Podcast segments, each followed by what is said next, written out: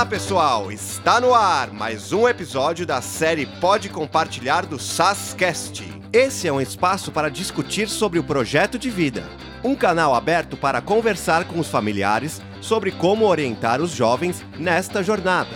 Nesse episódio, o psicólogo Henrique Ângelo, especialista em aprendizagem e orientação parental e fundador da Lupa Educação Ampliada, conduz uma conversa com Saulo Velasco, pós-doutor em psicologia, especialista em educação, comportamento e cognição e também fundador da Lupa. Juntos, eles compartilham seus conhecimentos para enriquecer este percurso. Vamos juntos tecer essa rede de suporte e conhecimento e com vocês, Henrique. No episódio de hoje, vamos discutir um tema mais que relevante: a empatia. A habilidade de se colocar no lugar do outro. Eu convidei o psicólogo Saulo Velasco para conversar comigo sobre esse assunto. Seja bem-vindo, Saulo. Olá, Henrique. Muito obrigado pelo convite. É, muito feliz estar aqui falando com vocês. Não pode compartilhar. E, enfim, estou aqui falando como psicólogo. Sou um psicólogo, trabalho na área de educação, também na área de educação socioemocional né, da qual empatia faz parte, e também como pai de um, de um menino, Francisco, de seis anos de idade, que é com quem eu exercito diariamente o exercício da empatia e também é, tento ensinar isso para ele. Bom, vamos começar com uma pergunta que parece simples, mas a gente sabe que existe muita confusão por aí. Me fala o que, é empatia. Bom, acho que primeiro ponto a gente acha que é importante distinguir entre duas ideias que geralmente a gente trata como sinônimos. Uma é a ideia de simpatia e a outra de empatia. Embora a gente às vezes troque essas duas palavras, elas significam coisas diferentes. Então, geralmente, quando a gente simpatiza por alguém ou quando a gente sente simpatia por alguém, a gente está fazendo isso com base numa experiência compartilhada que nós temos com essa pessoa. Ou seja, a simpatia envolve de alguma forma uma identificação com o outro. Ou seja, mesmo que você não esteja tendo aquela experiência naquele momento, a gente sabe como é passar por aquilo, a gente lembra como é passar por aquela situação, porque a gente já viveu algo daquele tipo.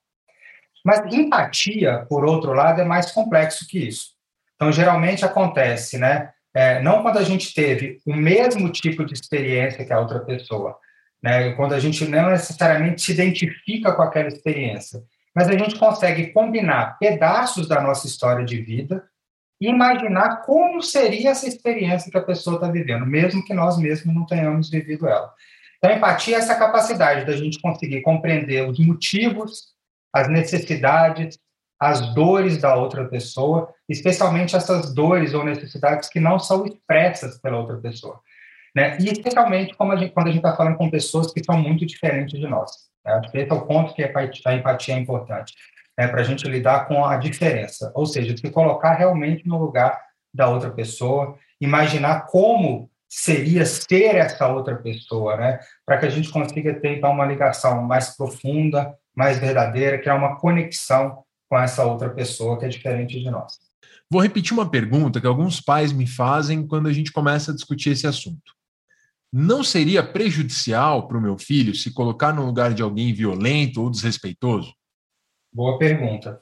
Acho que é, é uma pergunta importante. Acho que a empatia ela lida com a perspectiva de que eu vou olhar para o outro a partir das suas próprias razões, mas eu posso ser empático com alguém sem concordar com a conduta de alguém. Né? Eu não preciso aceitar a conduta de alguém violento ou desrespeitoso, mas eu posso compreender a história de vida, as razões que fizeram esse indivíduo, nesse momento, estar agindo dessa forma.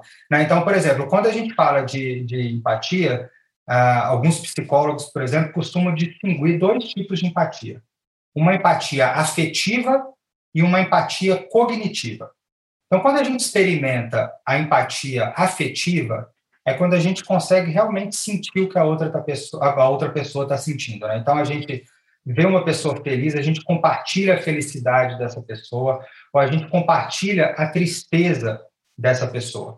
Então, quando a gente experimenta a empatia cognitiva, por outro lado, a gente consegue assumir a perspectiva dessa outra pessoa, a gente compreende o seu pensamento, a sua forma de agir, a sua reação emocional, mas sem ser afetado emocionalmente por isso. As duas são importantes, elas ocorrem de, por razões diferentes. Então, a pergunta que você fez, eu acho que está mais ligada a essa questão. Talvez eu não preciso me empatizar afetivamente com alguém violento ou desrespeitoso, mas eu posso ter uma empatia cognitiva, no, entendi, no sentido de entender as razões que levam alguém agir dessa forma. Então, por exemplo, quando a gente olha né, para a empatia afetiva, ela tende a ser algo mais espontâneo. É difícil, inclusive, a gente forçar essa empatia.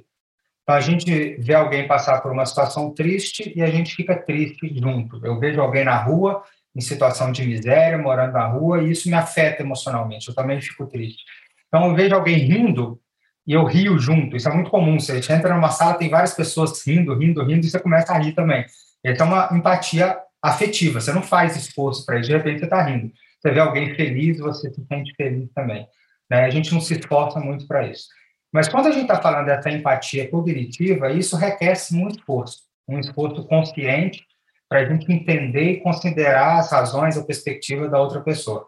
Então, e é mais fácil a primeira, ou seja, é, é empatizar quando alguém está sofrendo, né, quando alguém está ali passando por uma situação difícil, é mais fácil. Né? Parece mais fácil a gente se compadecer, pensar no que, que eu sentiria se eu estivesse passando por uma situação difícil assim.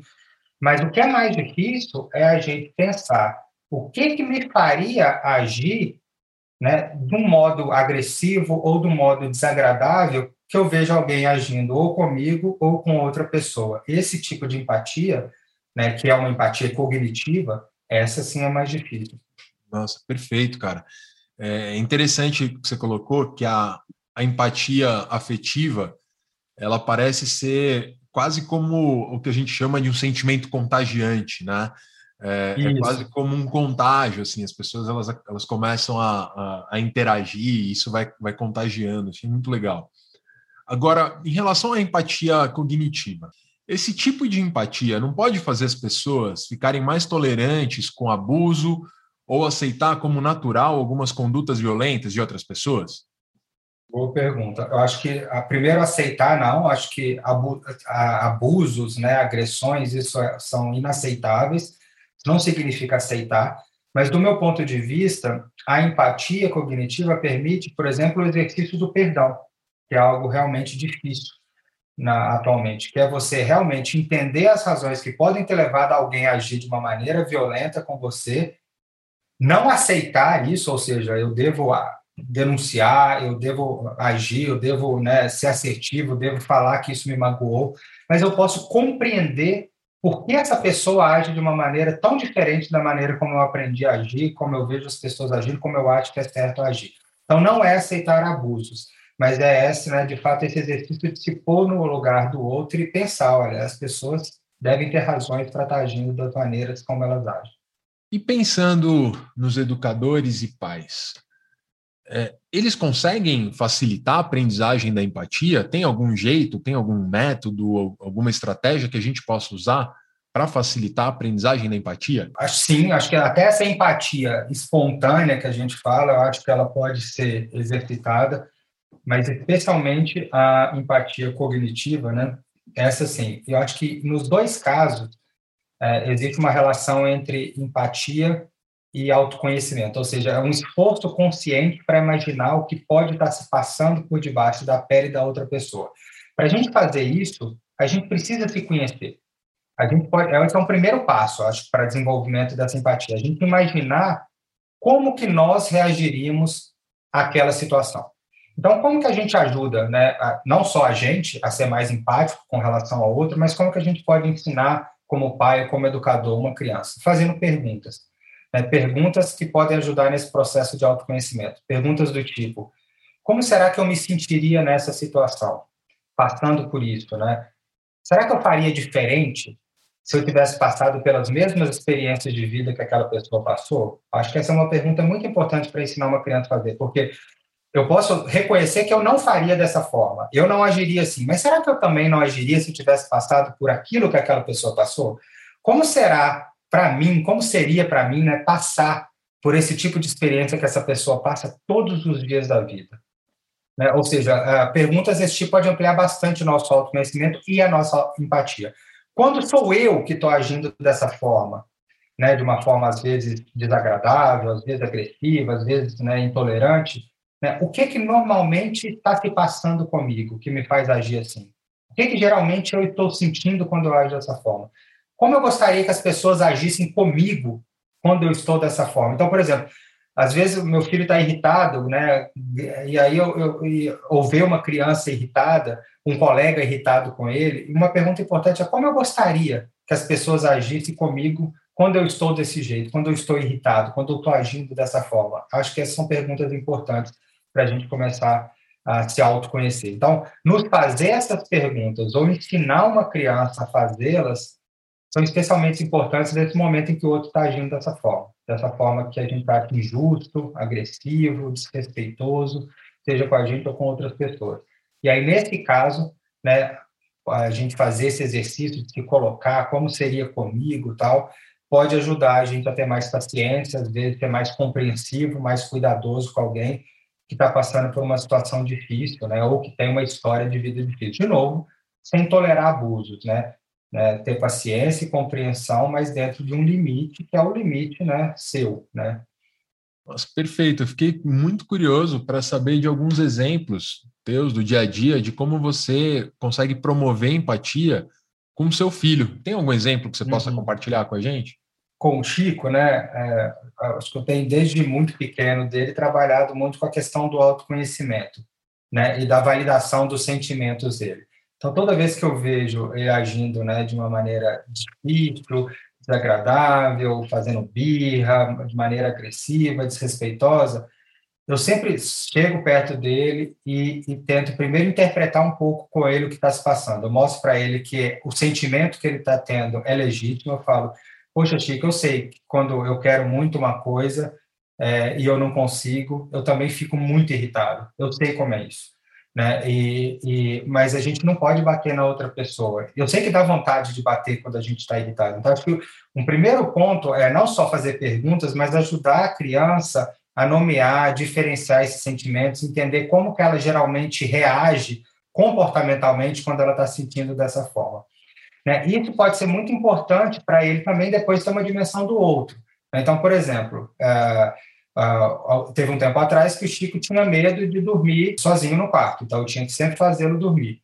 Né? E há pouco tempo aconteceu uma situação curiosa que um amigo dele vinha dormir aqui em casa, um amigo que ele não via há muito tempo, né, por conta da pandemia e tal, e aí estava todo isolado, o amigo veio dormir aqui em casa, e só que chegou na hora de dormir, o amigo não deu conta de ficar sem os pais e falou que queria ir embora já era mais tarde, e a gente foi levar um menino em casa. E o Francisco ficou absolutamente é, descontrolado, porque o amigo foi embora, porque ele queria ficar com o amigo e tal.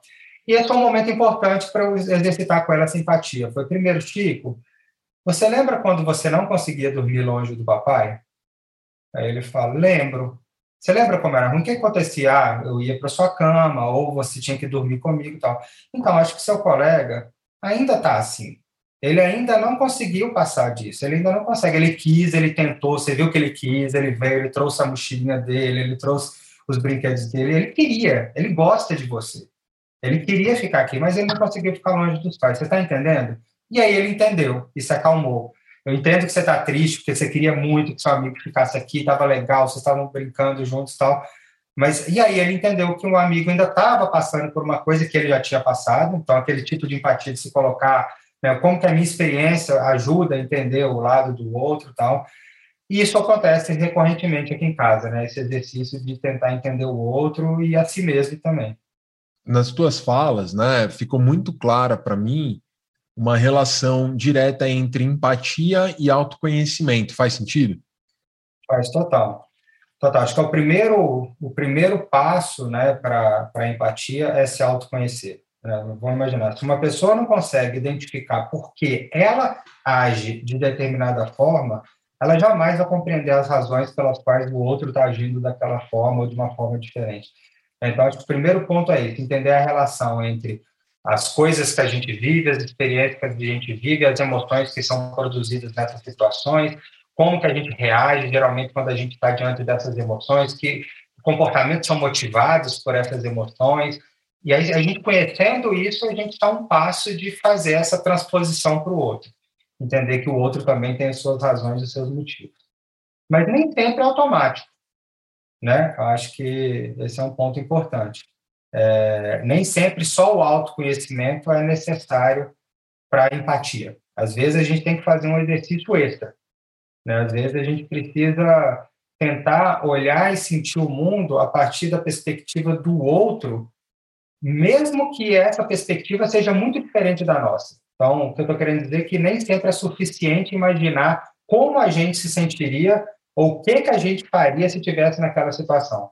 Às vezes a gente tem que dar um salto imaginativo, interpretar o outro que é muito diferente de nós. Ou seja, compreender que nós somos muito diferentes uns dos outros e, portanto, nem sempre eu vou poder me basear na minha experiência pessoal, na minha história de vida, para avaliar ou julgar a forma de agir, de pensar ou de sentir de uma outra pessoa. Tem um escritor irlandês que morreu aí em 1950, que ele chama George Bernard Shaw, e ele resumiu essa ideia da seguinte forma, eu gosto muito dessa frase dele, ele fala o seguinte, não faça com os outros o que você gostaria que fizessem a você. Eles podem ter gostos diferentes. Né? E essa é, é uma contraposição interessante né? Com, com a ideia da, da relação entre autoconhecimento e empatia. Ou seja, não basta se autoconhecer, porque a sua história é diferente do outro. Então, nesse caso, a empatia vai requerer uma compreensão humilde, genuína, de que nós somos diferentes. Por termos diferentes, por termos história diferente, a gente vai pensar, agir e vai sentir coisas diferentes. É, então, na psicologia, essa compreensão de que as outras pessoas sentem, percebem o mundo, conhecem o mundo, reagem ao mundo de maneira diferente de nós, é o que a gente chama de teoria da mente. Algumas vezes eu enxergo empatia né, como uma percepção ampliada do outro. E pensando nisso, o que mais, além disso que você descreveu, pode ajudar a gente até essa percepção ampliada do outro? Então, acho que um, um primeiro ponto né, que eu falei é essa questão da, de aceitar a diferença, né, a diversidade, as perspectivas diferentes, mas o outro, né, a gente precisa exercitar a escutativa. Né? E a gente precisa ensinar as crianças a fazer isso, que é basicamente perguntar. Escutar ativamente é ter uma disposição e uma curiosidade genuína para a gente ouvir o que a outra pessoa tem a dizer, ouvir atentamente sobre as suas próprias razões para agir de uma certa forma, aprender a fazer perguntas sinceras para entender os pensamentos, os motivos, as experiências da outra pessoa. Então, se a gente não consegue ter, pelo autoconhecimento, uma dimensão deste outro, talvez o outro possa nos dar essa perspectiva, né? possa ajudar a gente, e para isso a gente precisa ser honesto. O que você estava pensando quando você fez isso? Né? O que você queria produzir? Né? Como você queria que eu reagisse? Como você achou que eu fosse agir dessa forma? Né? Você me deixou muito magoado. É, você, você achou que fosse me magoar falando isso? Né? Por que, que te levou a pensar dessa forma ou agir dessa forma? Fazer esse tipo de pergunta pode ajudar. É, e óbvio, como eu disse antes, essa familiarização com a diversidade, né, que eu acho que é o, o, nós como pais, professores e como educadores em geral, psicólogos também, a gente precisa familiarizar as pessoas da diversidade, as diferentes formas de agir no mundo, diferentes formas de pensar e de sentir, e as relações que as experiências de vida particulares de cada um têm com essas diferentes formas de agir, pensar e sentir. Né? Eu acho que esse é um ponto fundamental. A gente pode fazer isso também por meio de brincadeiras, por meio de jogos, por meio de filmes, né, livros. Tudo isso pode ajudar, acho que todos esses elementos que envolvem muitas vezes a fantasia, né, ela pode ajudar a gente a se colocar no lugar de pessoas, né, e viver um pouco na pele dessas pessoas, né, que estão ali, tão diferentes de nós. Eu fiquei curioso, imagino que como vários dos nossos ouvintes aqui, Será que tem algum exemplo que envolva jogos, filmes, livros que você pode nos dar da sua relação com o Chico? É, o, atualmente eu estou lendo um livro que tem tudo a ver com isso daqui, com essa familiarização com a diversidade, com o outro, que chama Extraordinário. Fica aí a recomendação. É um livro de, uma, de um menino é, que teve uma malformação no rosto ele passou por 27 cirurgias no rosto e ele é, é visto pelos colegas, pelas pessoas, como um monstro. Assim. Ele tem um rosto absolutamente deformado. E o livro é sobre a história dessa criança tentando se encontrar, inclusive tentando produzir empatia nas outras pessoas, que tem muito mais aversão do que empatia ou simpatia. Né? E esse é um exercício bom que eu tenho lido com o Chico, a gente tem lido dois, três capítulos todas, toda noite, porque é uma realidade muito diferente dele. Ele ainda não passou, felizmente, na vida dele, por exclusão, por conta de ser diferente de alguém, por pensar diferente, por parecer diferente de alguém. Então, ele está conseguindo viver e se emocionar, às vezes ele chora, ele fica triste, ele conversa comigo, com uma história de uma pessoa que está sofrendo injustamente por ter um traço de físico diferente das outras, ou seja, é um tipo de empatia que ele nunca vivenciou. Ou seja, a história de vida dele tão curta, de seis anos de idade, não permitiu que ele tenha passado na pele, é, felizmente, porque muitas crianças de seis anos de idade já passaram, sim, por segregação, por exclusão, né? E, mas o Chico não. E ele está aprendendo os impactos que isso produz numa pessoa, mesmo ele não tendo passado. Eu espero que com isso, por exemplo, ele esteja aprendendo a lidar com o diferente na escola dele. Quando pegar o coleguinha que é diferente, aparentemente ou comportamentalmente, que ele não reaja ao coleguinha como os coleguinhas do, do menino do extraordinário, que é o August, reagem com ele, porque ele está vendo o impacto que essa forma de agir produz num ser humano ali que está sofrendo absolutamente com isso.